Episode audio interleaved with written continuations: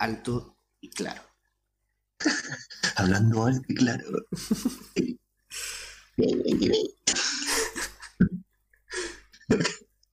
vale, pues cuando tú digas. Ya. Bueno, hola, eh, soy Octavio, tengo 20... No, broma, broma. a ver, em, voy a hacer la forma más cursi posible. Aquí en un proyecto. Estamos aquí en Discord. Bueno. A ver, eh, bueno, pues yo voy a empezar con una pregunta. Eh, ¿Cómo fue eh, para ti, y después lo diré yo, todo este meollo de tener que decidir, cuando estabas en segundo de bachillerato, el hecho de tener que decidir dónde, a dónde vas a estudiar, qué ibas a estudiar y todo ese rollo? En primer lugar, si lo tenías claro, principio que querías estudiar lo que estudiaste. Eh, Y, y bueno, ¿y cómo fue eso? Eh, el hecho de tener que decidir cuál sería el, el paso siguiente a segundo bachillerato. maestro, por favor. A ver, Era algo de eso, muchachos. a ver, eh, bueno, yo soy Javier y mm, yo no tenía, tenía claro en parte, ¿no? O sea, yo desde chiquitito sabía que quería estudiar ingeniería y, y yo quería estudiar ingeniería, ingeniería civil, que es lo que antes se conocía como obras públicas, ¿no? Y, y bueno, pues eh, al cuarto de la ESO o así empecé a, a decantarme por, por los ordenadores, tío, por dedicarme a los ordenadores, que, que bueno, me empezó a gustar y, y yo qué sé, dije, ¿por qué no? Y ya está, y ahí fue, eso fue como me decidí a, la informática. Yo tenía claro que me quería ir de, de mi, de mi zona, o sea, que quería estudiar fuera de mi casa y por suerte tuve la, la oportunidad de irme a Sevilla y decidí Sevilla porque, bueno, porque estaba cerca de casa y me gustaba la, la ciudad aquella, ¿no? Tampoco lo conocía, ¿no? Conocía gente allí, pero de Sevilla no conocía mucho más que la, que la estación de autobuses.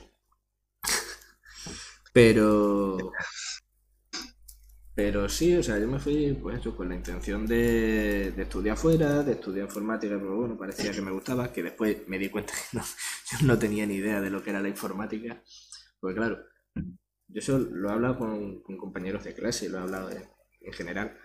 Yo cuando me metí en informática pensaba que esto era por real teclado y que hacer cosas y pasan cosas.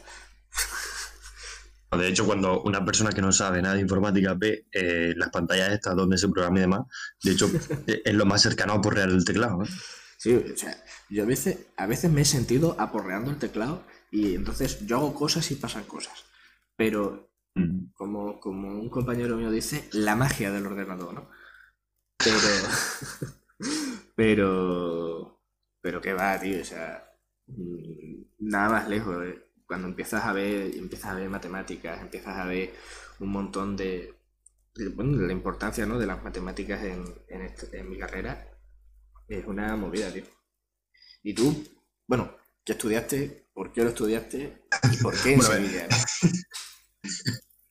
Bueno, pues yo he estudiado audiovisuales. Mm, en Sevilla, yo creo que tuve tres, sí, tuve tres sitios donde por aquel entonces se podía hacer audiovisuales. Era, eh, mm, Sevilla, eh, Madrid o Barcelona. Eh, decidí Sevilla porque, eh, porque Madrid y Barcelona me parecía demasiado. O sea, yo nunca estado, nunca había estado ni en Madrid ni en Barcelona. Y siempre, yo qué sé, te imaginas la urbe, o sea, en el sentido todo lleno de coches, un montón de gente. Y la gente que había estado en Madrid por aquel entonces no hablaba muy bien de ella. Como que todo estaba, mucha gente, mucho tráfico, todo va muy rápido. No sé, me lo pintaron de una forma que dije, la ve, la ve. Sevilla, Sevilla. La ve, la ve, siempre la ve. Y, y sí, siempre la ve. Y no sé, eh, o sea, a mí siempre me ha gustado mucho el cine. O sea, no voy a entrar en esa parafernalia de eh, que quería expresarme, quería ser un artista ni nada, ¿no? Entonces siempre me gustó el cine, siempre desarrollé, pues, obviamente, al amar tantas películas, desarrollé mi persona y mi imaginación y mi forma de pensar a raíz de ese tipo de medios. Y nada, pues seguí el camino del cine. ¿no? Muy bien, la verdad. Aquí estoy Comiéndote los el mocos. piso, sí, en el piso número 4, ¿no? De, de la Paramount, estudio 8. Madre mía, tío. Muy bien. Bueno, a ver, a veces estoy en la Paramount, en la Universal, ya depende. ¿Hoy qué día es? Hoy te toca por Netflix, ¿no? Ah, claro. No sé nada, pero, pero, sé, muy bien. La verdad es que, o sea, te- me gustaba eso y seguí por ahí. O sea, no- es verdad que siempre uno piensa que quiere ser cámara o director o algo así, pero siempre flexible, ¿sabes? Ir sea- metiéndose en el mundillo más que, o sea, ir metiéndose en la clase más que ver en qué pupitre. Veremos ya qué pasará, ¿no? O sea, a ti te daría igual estar delante de la cámara, detrás de la cámara o sentado, en- No, no, no, como dicen en la, eh, como ponen en las películas estas americanas, sentado allí en su tronito, dándole a las claquetas. No, no, no. Eh, yo- yo- yo- em, o sea, cuando estaba en la universidad, había que hacer prácticas, porque hay que hacer un montón de prácticas, de, desde pruebas tontas hasta cortos de 15 minutos, incluso a mediometraje. A mí siempre en los grupos en los que estaba me tocaba, mm, siempre me elegían para estar delante de las cámaras, y a mí también me gustaba. joder. Entonces, no sé. ¿A ti también te gusta estar delante de la cámara? Hombre, no lo prefiero, la verdad. La verdad es que no lo prefiero. Prefiero estar. Mira, el perro este. Ah, es el Prefiero perro, estar- tío. Digo, Dios, ¿qué pasa? Los audios. Prefiero estar eh, detrás, la verdad. Me dan a elegir, prefiero estar detrás. Eso dijo ella. Yo lo prefiero así, la verdad. Eh, ¿Tú has, dicho, has dicho algo muy interesante antes, el tema de las prácticas. Eh, Sí. a ver, eso en parte tiene, tiene mucho que ver con lo que queríamos hablar hoy, ¿no? Eh, ¿Tú crees que si hubieses estado en... Tú lo hiciste en la privada. Si hubieses estado en la... O sea, sí, en la, si hubieses estado en la pública, ¿crees que hubieses tenido menos prácticas o cómo crees que hubiese sido? Yo pienso que sí.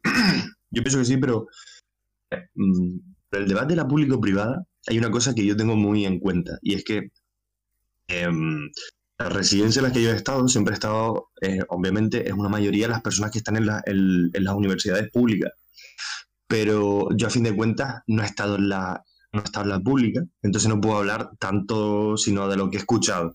Entonces, lo que sí veía era que mis compañeros sí tenían menos, em, menos acceso a un montón de cosas. Creo que era un poco, un poco caótico todo ese rollo de or- la- organizar las prácticas, eh, tener tutorías, acceder al material. Todo eso sí, yo escuchaba en, mi- en boca de mis compañeros, que a fin de cuentas lo que me interesa, estudiante, sí era más, costaba más, ¿eh? Pero yo, a ver, yo sí... ¿Qué te ríes? eh, no, estudiante. Estudiante, cállate, estudiante. A ver, yo, yo he estado, estoy todavía en pública, ¿no? Porque todavía me queda un pelín. Todavía soy estudiante. Claro. Y. y. A ver. Mm, Yo lo que veo. ¿Tú piensas, ¿tú qué piensas, Argueso? Cuéntanos, ¿tú qué piensas? Yo lo que veo, una de las grandes diferencias, eh, era que en la privada tenéis un trato más personalizado. O esa era mi, Totalmente. esa era mi percepción antes de cambiarme de universidad. Y te lo digo porque, a ver, yo en Sevilla éramos eh, primero seis grupos de 60 alumnos por cada grupo. Éramos un montón de gente. Entonces, claro, eh, allí mm, si tenías suerte te convertías en un número.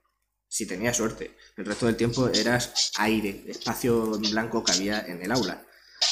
Entonces, mm, aquello era un trato demasiado impersonal. Si tenías alguna duda, normalmente no te la resolvían, o en mi experiencia no te la resolvían. Y cuando me cambié y me vine a Mérida, que también es pública, aquí estamos ocho en clase. Entonces, ¿Ocho? Ocho, ocho. A ver, hay clases. Hmm. ¡Boom! Y murió todo el mundo, ¿sabes? La, la bomba nuclear. Dios. Eh... Tío, ¿qué es eso? Ah, nada, eh, nada. Que, pero escúchame, escúchame una cosa. Em, tú, por ejemplo, o sea, yo me recuerdo, por ejemplo, que cua- eh, los compañeros que estaban en arquitectura, por Sí. ejemplo, decían que cuando estaban en clase y el profesor o la profesora no le gustaba su, su maqueta, pues que había como una especie de, mm, ¿cómo te digo yo? Ridiculización en público, en plan de coger la maqueta y tirarse al suelo decirle que no sirves para nada o que sea aquí en arquitectura y todo ese rollo. Pero pues, mis compañeros que estaban en la, en la, en la, en la pública de ingeniería contaban historias así, similares a lo que dices, de preguntar dudas, no contestártelas. Es que ya había em, casos incluso de ridiculización de, la, de, la, de, la, persona en público, ¿sabes? Con los exámenes o cuando iban a preguntar cualquier tipo de duda. A mí, me parecía de fantasía. Yo eso no lo, no, lo, he vivido, entonces no te puedo decir. Pero yo eso no, no, lo he vivido. Por suerte no lo he vivido. Sí, no, no, me ha pasado. Bueno, yo, yo no digo que eso sea exclusivo de... Bueno, es que no sé si es exactamente algo que uno se pueda permitir o no. Como eso de, a lo mejor en una es más fácil despedir o algo, no lo sé.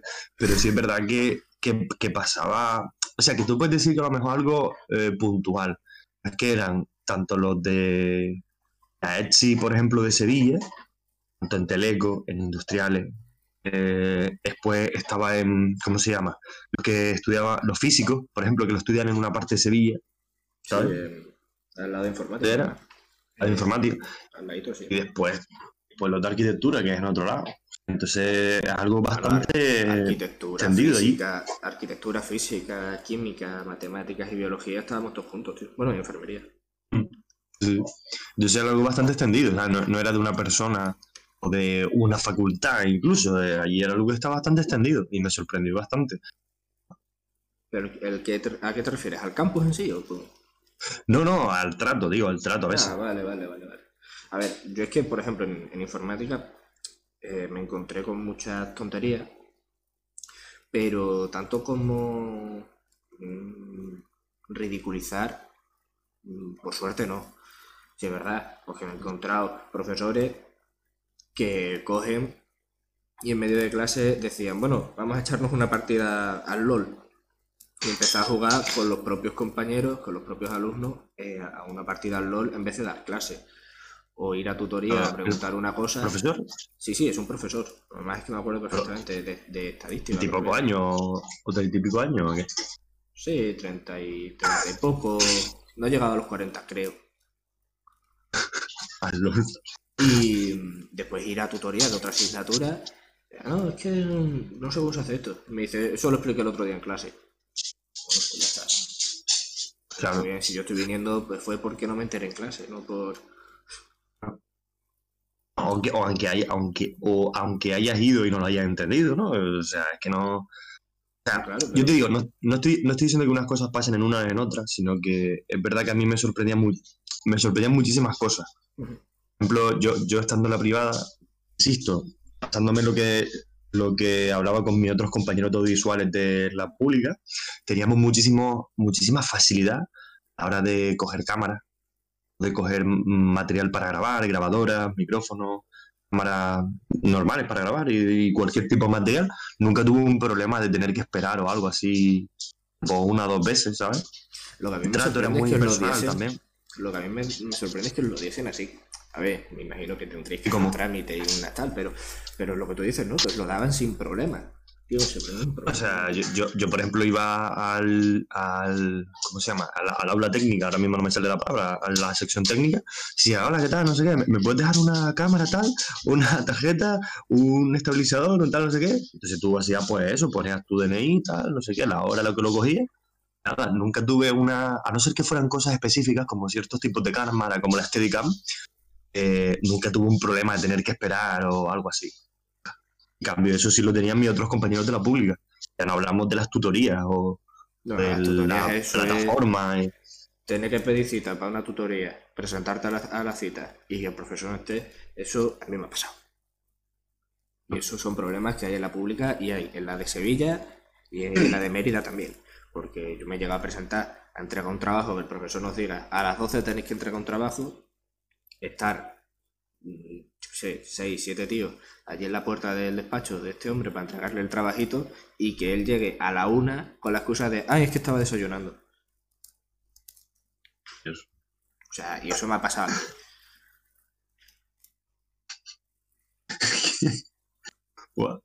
No sé, yo creo que eso, yo creo que eso es lo que pagas en la, en la privada en realidad. ¿Sabes? Porque hay mucha gente que piensa que la privada es más fácil. Tío, pero hombre, es que con la diferencia de precios son muchas cervezas, ¿eh? Sí, sí, bueno. 500, ¿no? Es que yo creo que eso es lo que paga en realidad. ¿eh? O sea, lo que paga es la, la atención, el seguimiento, ¿sabes? Eh, la facilidad de no tener que hacer cosas por ciertos lados, pero no es que sea más fácil. Lo que pasa es que es verdad que es más fácil cuando tienes todas esas cosas a tu favor, ¿sabes? Cuando tienes una plataforma que funciona, cuando tienes tutorías cuando no entiendes algo, ¿sabes? Te dan más facilidades. Claro. O sea, es que la cosa es que yo creo que la, la privada es como debería ser todo, ¿sabes? Que depende simplemente de ti. Quiero decir, si tú no quieres entrar en la plataforma, no entres. Si no quieres descargar los apuntes, no los descargues. Pero tienes que tenerlo. No, Pero lo que la, plata- la- lo que la privada te, garantiza. Yo en la pública, si Sí, no pero- quiero entrar en la plataforma, no entro. O si no quiero. No, pero me refiero. Me refiero, claro que no. El problema No. es que si no me meto en la plataforma, no, hago las entregas, no me no entero de noticias. No, pero me refiero, me refiero a que, por ejemplo, yo nunca tuve un problema con la plataforma en el sentido de que no funcionase. Y recuerdo que mis compañeros de la pública sí. Yo sí, yo Claro. semana sí, semana no. Eso, eso, eso es a lo que me refiero. De que no depende tanto de ti, sino que también depende de que la plataforma funcione. claro. Yo eso, cada vez que, que la plataforma se cae, es que al principio te sorprendías, ¿no? Pero ya, pff, este, después de cinco años, viendo cómo las plataformas se caen, este ya... Pues, pues es que eso. Entonces, yo creo que eso, yo creo que eso es lo que paga en realidad. Yo creo que eso es lo que paga. Y es verdad eso que se dice. Ya no solo Que, a pagas por aprobar, sino que pagas por salir con trabajo. ¿Me da mi contrabajo? Bueno, No, no es verdad. a ver, te lo digo porque, por ejemplo, conozco mucha gente que sí ha ido a privada y que en el tercer año ya le están diciendo, pues vente a esta empresa que te van a contratar después. A ver, No es verdad. Verdad. mm, yo conozco gente que sí le ha pasado, pero tú en tu Eso es otra experiencia, eh, claro, tú, tú en, en tu experiencia, tú eso lo has visto como que sea la norma o, o no. No. La norma. Vale, vale. Es que claro, no, una no, cosa que se dice, no, si vas- pagas por una privada, pagas por, por tu empleo, ¿no? Mm, No, no diría que es una norma, ¿eh? No. Pero eh, sí es verdad, por ejemplo, que tienes cosas que. Por ejemplo, yo qué sé, yo por ejemplo con. Yo no, yo no recuerdo si fue con la pública, pero sí tu- tuvimos acceso, recuerdo, en 2015, creo que fue. Una Ay, charla tío, eh. con los. Sí, yo. No. Y 16 voy a decir, para no sentirme tan mal. que tuvimos una charla con los creadores de Juego de Tronos. Por ejemplo, la HBO, o que segundo cuando hicimos un pitch de guion, que es como presentar un proyecto a un jurado, eh, vinieron un directivo de la Sexta, una productora de, de Antena 3 y David Sainz, entre el de Mal- Malviviendo. Sí. Entonces, claro, ese, ese tipo de cosas también ocurren en la, en la pública, ¿eh? pero A ver, Te ocurren, prestan ese tipo de pero, cosas. pero, pero menos. A ver, también es verdad que a mí el año pasado, este año pues no, por, por la situación tan extraña que estamos viviendo, ¿no? Pero el año pasado, por esta fecha, fue el día del centro aquí en, aquí en Mérida y nos trajeron a un, a un, a un informático, bueno, es que no, no es informático, es, es físico, lo que pasa es que bueno, ahora está trabajando como informático. eh, con un- el, el hacker más famoso de España, con Chema Alonso. No sé si te suena el nombre. mm, Chema Alonso, ¿no? Ah, peste, sí, sí, sí, que, que suele llevar un gorrito. Eh, el del gorrito de raya. Sí, sí, sí, sí. Pues vino un nota de su equipo a, a presentarnos cosas sobre inteligencia artificial y sobre, sobre ataque de seguridad, ¿sabes? O sea, súper guay, tío. Tío, qué bueno. Pero claro, también Pues yo te lo ese- digo, es, es que yo, por ejemplo, noto mucha diferencia de venir de Sevilla aquí, que esta es una universidad, la universidad en sí Sí. es muy grande, ¿no? Pero el, el centro en el que estoy es muy chiquitito, es muy cómodo, estamos, pues, a ver si en primero estamos 30, 40 personas, pero es que en tercero estamos 8, tío. Entonces, es mucho más cómodo y el trato es mucho más personalizado. Si necesitas ayuda, por norma general te van a ayudar. Hay muy buenos profesores. Entonces, bueno, pues también me he encontrado con, con una de cal y una de arena, ¿no?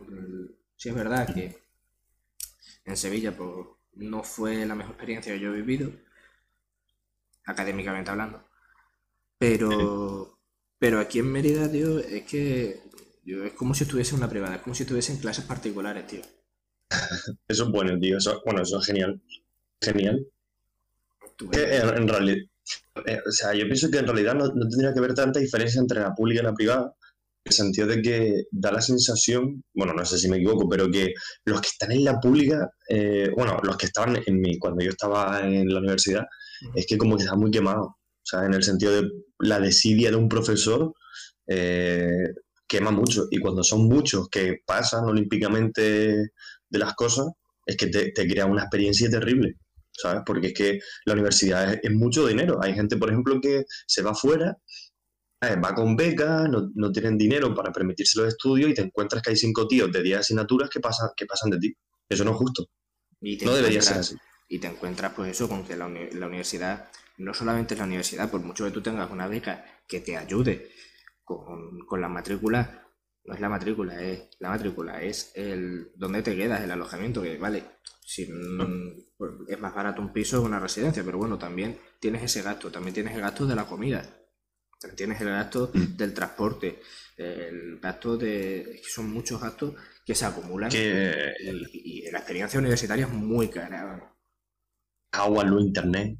Agua, eh, internet. Es que un montón de cosas.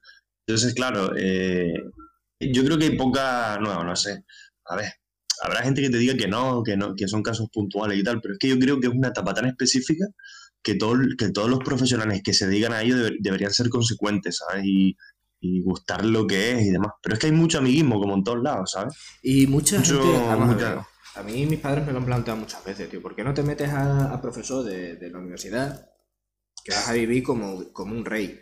porque vas a poder hacer tus trabajos y tu investigación aparte de las clases, te van a permitir tener un entorno de estudio y de, trabajo óptimo y lo único que vas a tener que hacer a cambio es dar unas horas de clase al, cuatrimestre. Pero es que a mí, a mí no me gusta enseñar. Y hacer algo sin que me guste mm, me parece ilógico. Antes, pues prefiero montarme yo mi empresa o trabajar para otra empresa antes que, sí, vale, voy a estar trabajando en, desde el punto de vista informático o desde el punto de vista profesional en la mejor eh, el mejor ambiente. Pero es que a, costa de qué? A costa de estar haciendo algo que no me gusta. Yo, creo que, es una regla personal de todo el mundo, bueno, a ver, para que le sirva, que es que tiene que gustarle muchísimo lo que hace. La vocación, la vocación. Sí, sí. Y, es verdad que no es fácil, ¿no? Pero siempre luchar contra, contra eso de, uff, a lo mejor debería ser esto, uff, a lo mejor debería ser lo otro, abandonar y tal. Y que tener esa persistencia también, creo yo. O, agotarla hasta que no quede nada, ¿sabes?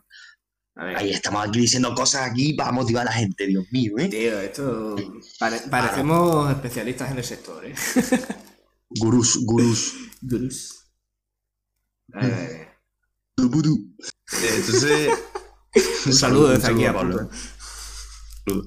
Y, y eso, pero, es verdad. Es que parece muy mm, como espomposo, pero es verdad que todo el mundo, todos, eh, deberíamos dedicarnos efusivamente a lo que nos gusta.